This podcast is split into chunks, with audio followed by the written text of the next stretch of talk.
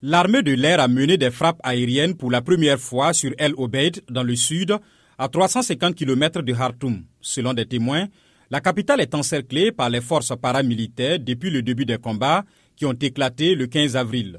Ils opposent l'armée commandée par le général Abdel Fattah al-Burhan, dirigeant de fait du Soudan, et les forces de soutien rapide du général Mohamed Hamdan Daglo.